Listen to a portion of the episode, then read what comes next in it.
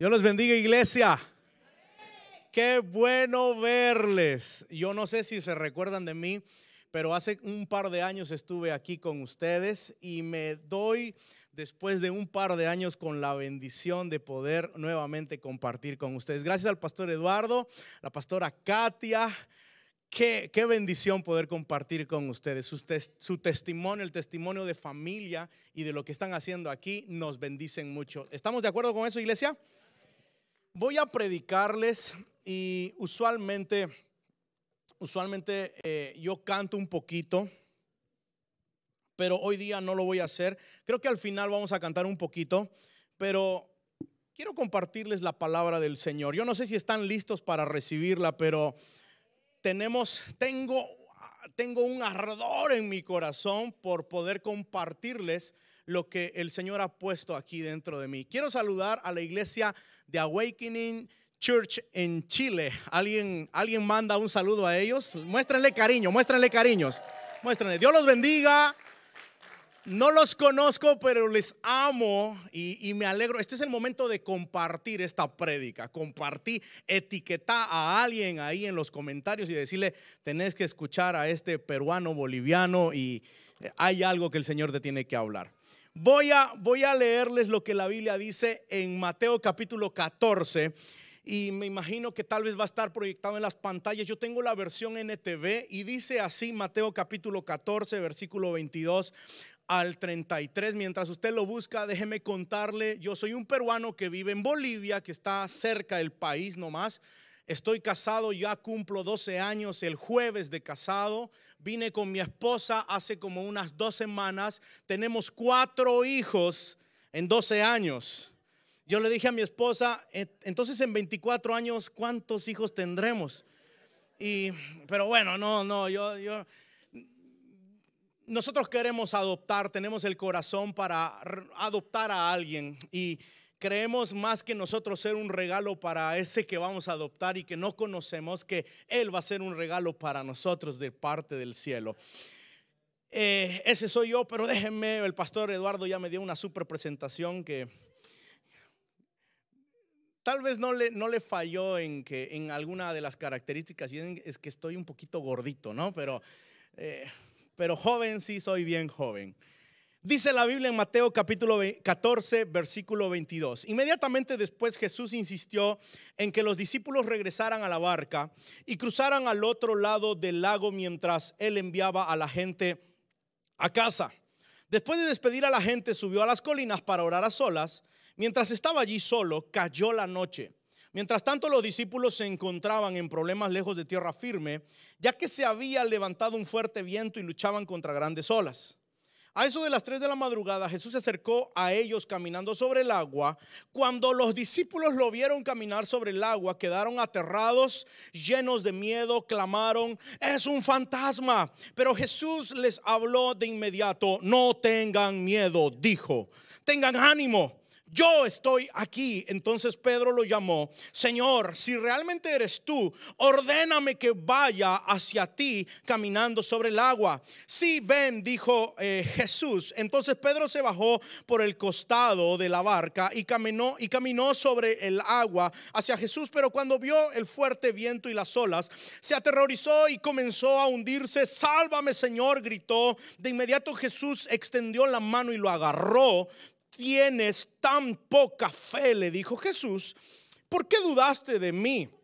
Cuando subieron de nuevo a la barca, el viento se detuvo. Entonces los discípulos lo adoraron. De verdad eres el Hijo de Dios, exclamaron. Yo he leído muchas veces este versículo. No sé cuántas veces lo habrás leído vos, pero yo he leído muchas veces este pasaje. He predicado muchas veces de este pasaje. Sin embargo, eh, a pesar de haber predicado, a pesar de haber tenido una exégesis o algo ya que el Señor me hablaba y hablaba a nuestra iglesia, yo quiero hoy regalarte seis pensamientos para que tú medites, seis pensamientos para que tú puedas eh, aplicarlos en tu vida, porque no solamente podemos, no solamente tenemos que oír, sino aplicar la santa, poderosa palabra de Dios. Grita amén si es verdad para usted. algunas veces nos involucramos en situaciones tan incómodas, tan difíciles, y, saben que los problemas tienden a sacarnos y a quitarnos el foco de lo que realmente nosotros eh, eh, deberíamos enfocarnos. Nosotros estamos enfocados en la cruz, estamos enfocados en ser más santos, estamos enfocados en agradar al Señor, pero de repente llega un problema, escucha bien, y el problema te quita la atención de todo lo que tú te has esforzado durante meses en ser santo, en buscar a Dios, te quita la atención de ese foco. Viene un problema, viene una dificultad, y de repente tu foco de atención, que era santidad, que era amar a Dios, que era creerle a Él, confiar en sus promesas, viene un problema y te quita la atención. Y estos pensamientos van a redirigir nuevamente tu atención a quien verdaderamente debería tener el protagonismo en tu vida y es nuestro Dios Todopoderoso. ¿Alguien más está de acuerdo? Siendo sincero, muchas veces sus preocupaciones preocupan, preocupan. Y la verdad es que nuestra, nuestro enfoque a veces está dispersado y perdemos muchas fuerzas, demasiadas fuerzas tratando de salir de un problema cuando en realidad deberíamos aprender de los problemas. Hay creyentes que se desgastan tratando de salir de una dificultad y no entienden que a veces es la voluntad del Señor que pasen por dificultades. A veces Dios permite, no se está equivocando usted en decir amén. No se está equivocando porque no se está equivocando, escuche iglesia, ¿sabe por qué? Porque la Biblia da las promesas y una de las promesas que a veces no nos gusta es la que Cristo mismo dijo y es en el mundo tendrán aflicciones. En el mundo vas a tener problemas. Eres de carne y hueso, entonces tendrás problemas. Ahora, lo mejor de este versículo es que no termina ahí. Es que dice Jesús, confía, yo he vencido al mundo. Alguien grite amén, por favor, por eso. Lo que realmente me llama la atención es que muchas personas se sienten culpables por las tormentas y los problemas que viven. Pero sabe que a veces usted y yo necesitamos dejar de sentirnos culpables y dejar de buscar la solución al problema, sabiendo de que es Dios quien ha permitido de que pasemos por ese problema porque Él nos quería preparar para algo mejor que tiene para nosotros. Y es aquí donde usted tiene que decir gloria a Dios, amén, o lo que quiera decir. Ah, diga algo, gloria a Dios por la dificultad, gloria a Dios por el problema. Grite amén por eso, por favor.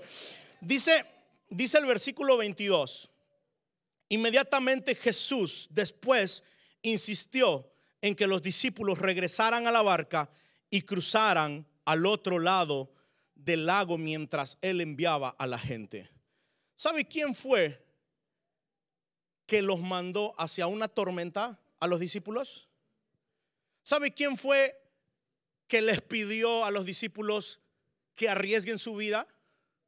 ¿Sabe quién fue que los metió a los discípulos a unos problemas, a, ese, esa tormenta, a ese problema? Fue el mismo Jesús.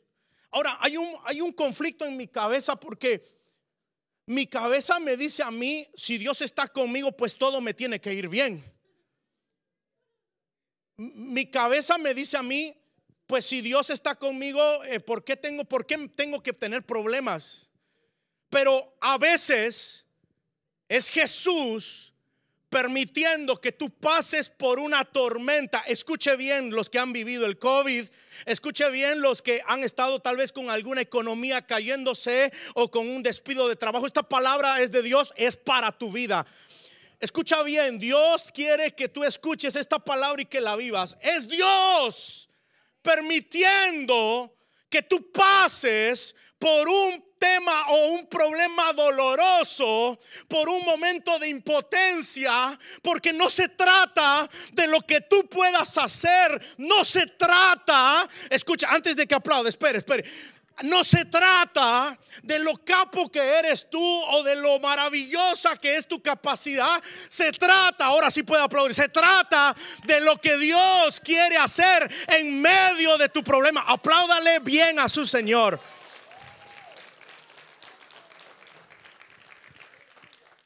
Jesús hizo que los discípulos subieran a la barca. Muchos dicen, es que el diablo me envió a ese problema. Y el diablo no tiene a veces nada que ver con el problema en el que estás metido. Es Dios procesándote a ti. Dios preparándote para que seas mejor. ¿Alguien quiere ser mejor?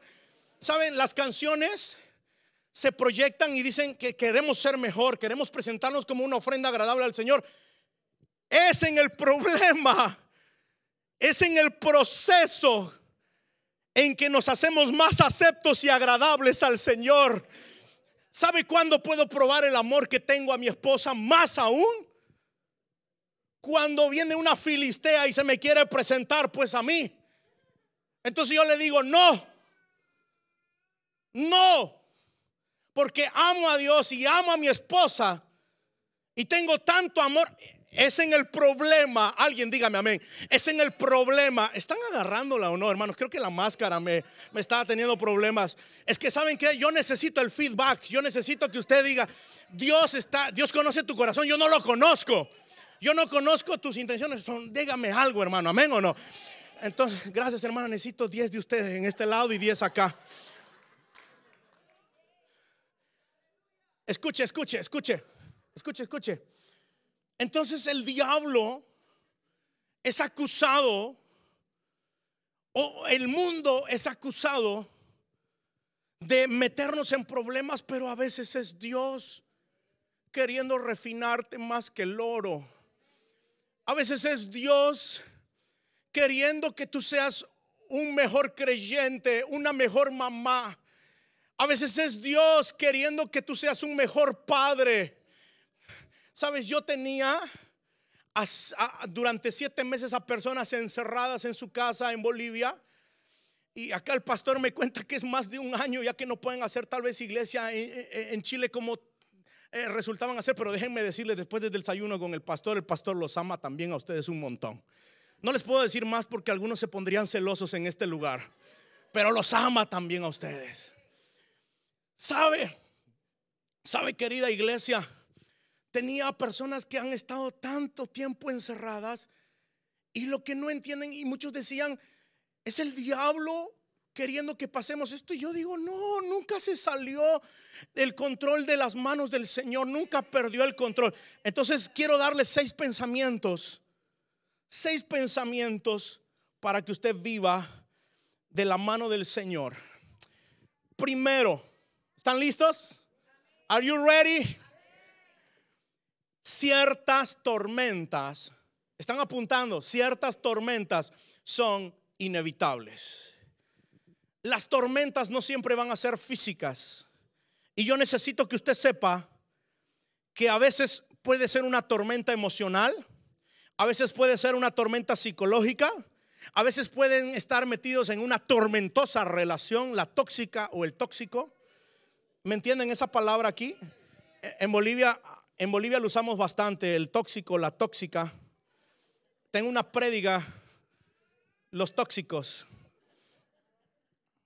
Algunas veces estamos tan ocupados tratando de descifrar cómo salir de una tormenta, siendo que Dios nos ha metido en la tormenta, porque en vez de que nosotros nos preocupemos de salir de esa tormenta, Iglesia, lo que Dios quiere es que tengamos estas dos actitudes. Y la primera es que sobrevivas a la tormenta. ¿Cuántos han sobrevivido al COVID? Yo he sobrevivido al COVID. Gloria a Dios. Gloria a Dios porque sobrevivir ya es un milagro. Gloria a Dios porque a los que nos faltó oxígeno en algún momento, que ahora lo tenemos, podemos decir gloria a Dios porque he sobrevivido a un COVID. Gloria a Dios porque le despidieron al que estaba enfrente, a su marido, a su esposa del que estaba enfrente de mí, pero por lo menos uno de los dos en mi casa tiene trabajo. Gloria a Dios porque hemos sobrevivido. Grita amén si es verdad para usted.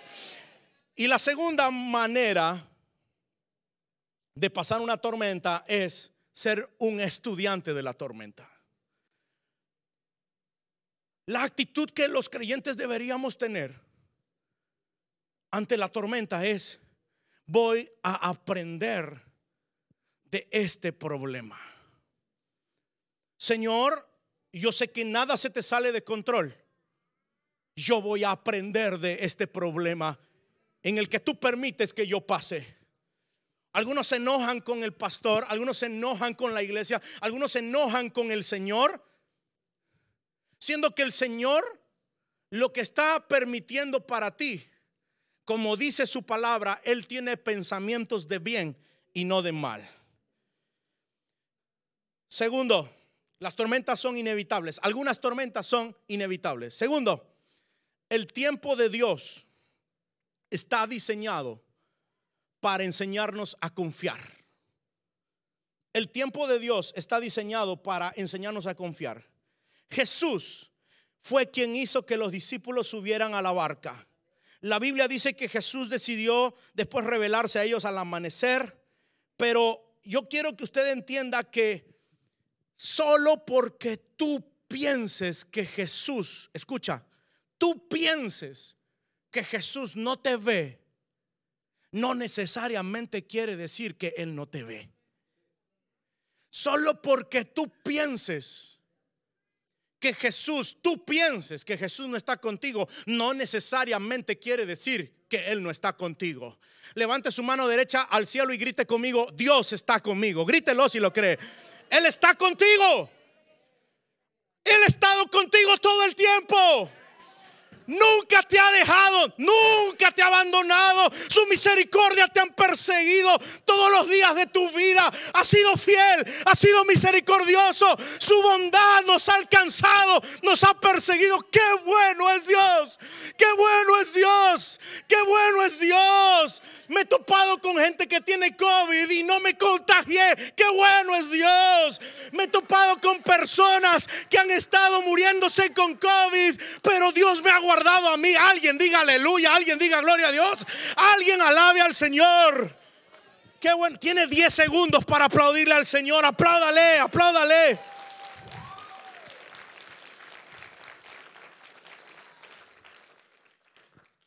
Dice que Jesús los despachó para que vayan y crucen al otro lado.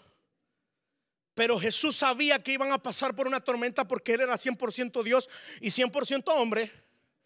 Entonces Jesús, después de despacharlos a ellos, despacha a la gente y se sube al monte a orar. Y se dice que desde ese monte se podía ver el lago completo. Mientras Jesús estaba orando,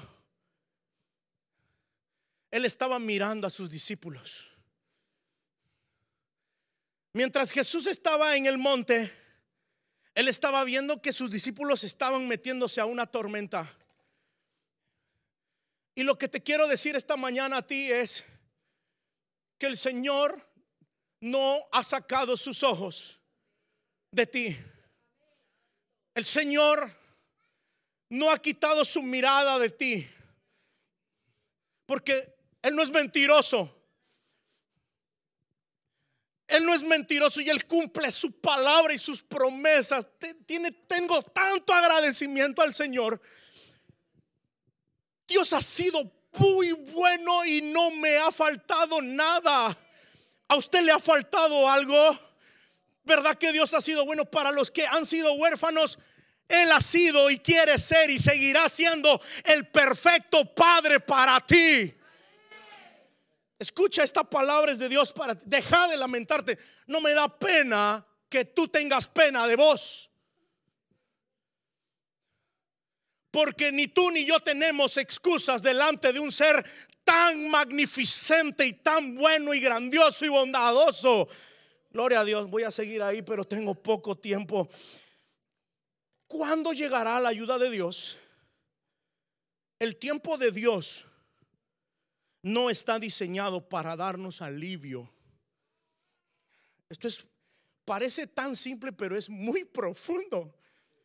Porque no, Dios no diseña su voluntad, su voluntad no está diseñada para que, ay Señor, sáname, sáname porque necesito ahorita. No, Dios te dice, quiero que permanezcas así. O capaz el Señor permite de que tú te vayas a la gloria porque quiere estar contigo allá. ¿Alguien está conmigo aquí o no? Yo hago cosquillas a mi esposa. Y yo le hago cosquillas a ella, la persigo. Y mis hijos, ay, ay. Y cuando después de que termino, la beso así. Y mis hijos, pero le hago cosquillas y ella, sin que la toque, ya se ríe. Todas las hermanas creo que tienen eso, ¿no? Está en su ADN. Mi madre también es así. Entonces, después de que le hago cosquillas, ella lo que quiere es que deje de hacer. Yo tengo a David que lo traje en el viaje porque es tremendo él. No se podían quedar todos allá. Tenía que salir David. Entonces yo a David lo traigo y le hago cosquillas. Y lo que él quiere después de que le hago cosquillas es que no, si quiere más, pero quiere una pausa. ¿Dónde quiero ir es esto? El tiempo de Dios no está diseñado para darnos ese alivio que uno necesita cuando le están haciendo cosquillas. ¿Me entiende la palabra cosquillas? ¿Sí? Esto, ¿cómo se dice en inglés eso? Es eso. Yo escuché clean nomás. ¿Sabe? El tiempo de Dios no está diseñado para que tengamos esa... El tiempo del Señor está diseñado para que aprendamos a confiar y a depender de Él. ¿Alguien más aparte del pastor puede decir amén? ¿Alguien más? Solo porque no lo veas tú a Él, no quiere decir que Él no te está viendo a ti. Solo porque tú no lo, no lo sientas a tu lado, no quiere decir que Dios no está a tu lado. Él está contigo. Tercer pensamiento, ¿están listos? Iglesia, tercer pensamiento. No, le voy a decir la frase completa, pero viene más con una sola palabra. ¿Qué pasaría si funciona esto del problema funciona en ambos sentidos. ¿Qué pasaría? Duda. ¿Qué pasaría? El viento estaba en contra de los discípulos. La tormenta estaba en contra de los discípulos. Pero la palabra estaba con los discípulos. Porque era Jesús diciéndoles a ellos, vayan al otro lado. ¿Qué pasaría si funciona en, estos, en este sentido? ¿Qué pasaría, Señor, si realmente vale la pena lo que está al otro lado del lago como para cruzar por esta tormenta? Y lo que te estoy tratando de decir a ti es que estás en un problema porque de hecho debes de tener algún problema. Debes de tener alguna dificultad y tus problemas no son problemas para mí, ni mis problemas son problemas para ti. Pero de seguro tienes algún problema. ¿Qué pasaría que después de pasar este turbuloso tiempo, este turbulosa, esta turbulosa temporada de vida, ¿qué sucedería para ti?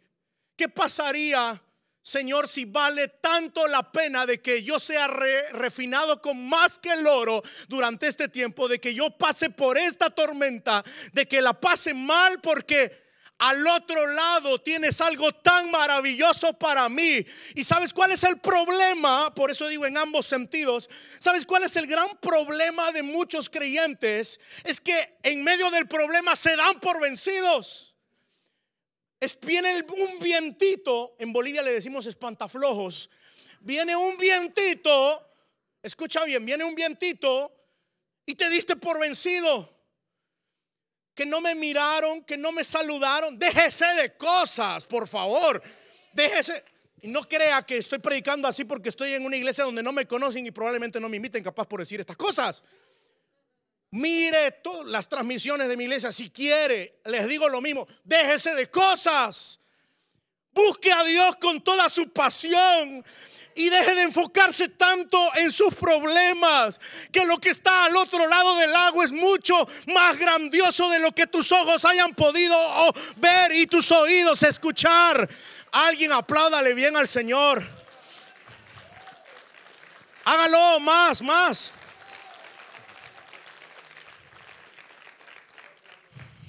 Es a veces más difícil para nosotros es a veces está más difícil para nosotros que tengamos fe, que Dios realmente tiene el control. Y confiamos tal vez en un diagnóstico más que en la palabra de Dios, pero yo quiero que usted sepa hoy día que ellos caminaban sobre la palabra de Dios. Ellos estaban cruzando el lago por la palabra de Dios. Cruza esta tormenta porque hay una palabra del Señor para ti. Te la voy a dar. ¿Quieres levantar tu mano derecha al cielo? Te la voy a dar. Y es que todo obra para bien para aquellos que aman a Dios. No importa el problema que estés pasando todo obrará para bien para aquellos que aman a Dios.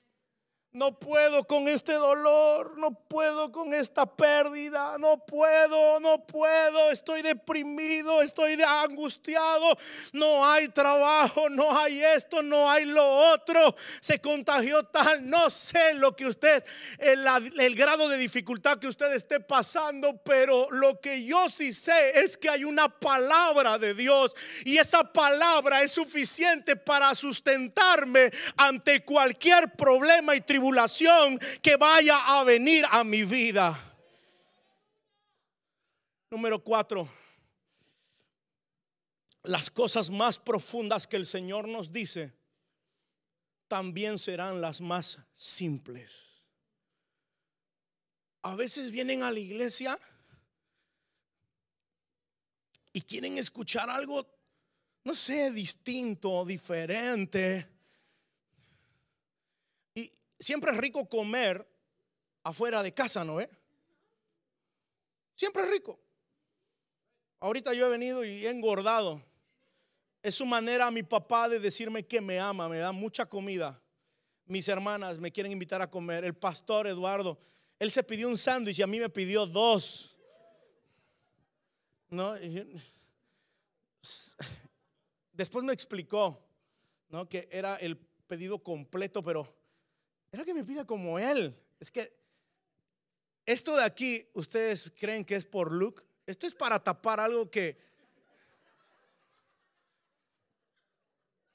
mi hermana me ha dicho, quítate. No, no te metas con eso.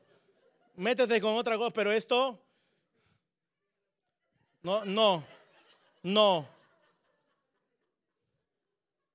Algunas de las cosas más profundas que el Señor te va a decir, tengo una hermana como usted en mi iglesia. Las amo así, yo, Dios, gracias. Toda iglesia necesita una mujer así. Toda iglesia. Aplauda al Señor. Cuando anuncié que venía mi tercer hijo, así hizo. Cuando anuncié que venía el cuarto, ¡ah! se cayó para atrás.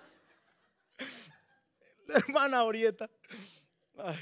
la amo, hermana. Si logra ver esto, usted sabe. ¿Sabe? A veces las cosas más simples van a ser las más profundas. Y la gente quiere una revelación extraordinaria de la palabra, pero quieren una confirmación, por ejemplo, para diezmar. ¿Qué confirmación necesita? Si usted va a ver YouTube, usted va a encontrar un montón de pretextos. YouTube aguanta lo que sea. Un tipo se pone bata y comienza a hablar que este químico y que esta cosa y que lo otro. No, mire eso. Váyase a esto. No necesita confirmación para diezmar, para ser generoso. Algunos quieren una confirmación para predicar. Es que Dios confirmame que no necesitas confirmación. Abrí tu boca, pasa el carbón encendido, abrí tu boca y verás los milagros que el Señor va a hacer. Algunas de las cosas más grandes que el Señor me ha dado en la vida son solo instrucciones y no son detalles. El pastor Eduardo recibió la instrucción del cielo de que, de que abra un lugar para cantarle a él. Pero yo no sé si el Señor a él, capaz él es engreído con el Señor, ¿no? El mimado. Pero a mí nunca me dijo, y vas a hacer esto, y harás lo otro, y cantarán tres canciones y le van a llamar alabanza, y le pondrás una baladita y le llamarás adoración. A mí no me dijo eso nunca el Señor. Pero me dio la instrucción por estos años de plantarme en Bolivia. Y yo le he creído a él, le he creído, he creído que el Señor puede hacer algo, pero sabe que no he parado de trabajar. Le damos, en Bolivia decimos, le metemos, sí, le metemos, duro. ¿Sabe qué le dijo? ¿Sabe qué le dijo Jesús a Pedro? Le dijo, ven. No necesitas más. Y a veces lo único que usted necesita es entender que en vez de buscar una confirmación, Dios ya le dio una palabra a usted. Y si le dijo que se plante en este lugar, pues ¿qué confirmación espera? No les gusta este, ¿no? Porque no le gritaron amén. si les dijo que hagan ciertas cosas, no necesitas confirmación. Sé santo, sé mejor padre, no seas gruñón. Alguien dígame amén. Deja de ser malhumorado. Deja de pensar de que tú eres el tipango de la peliculanga y que no pasa nada. Deja de pensar así Dios quiere mejorarte y va a utilizar las tormentas para que seas mejor. Apláudale al Señor. Tengo más, pero no, no, esta página no. Vamos a pasar a la otra. Número 5. Los grandes movimientos no siempre prueban una gran fe. Pedro iba a caminar sobre el agua. ¿Alguno aquí ha caminado sobre el agua? Algunos ni las camas los aguantan, ¿no? Eh? Una vez me prestaron una cama y qué vergüenza el hermano. Ay, Señor. Yo me, me dispuse a reposar. Y solo me senté. De esas camas de maderita, ¿no ve? Que ya se comió un poquito la termita. Obviamente tuvo que comerse una tema porque yo no la puedo romper así.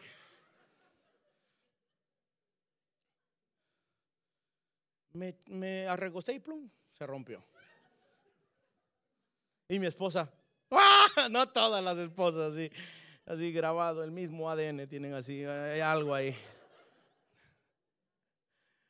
Saben, Dios te debe estar hablando. Tal vez tú ya estás caminando sobre el agua.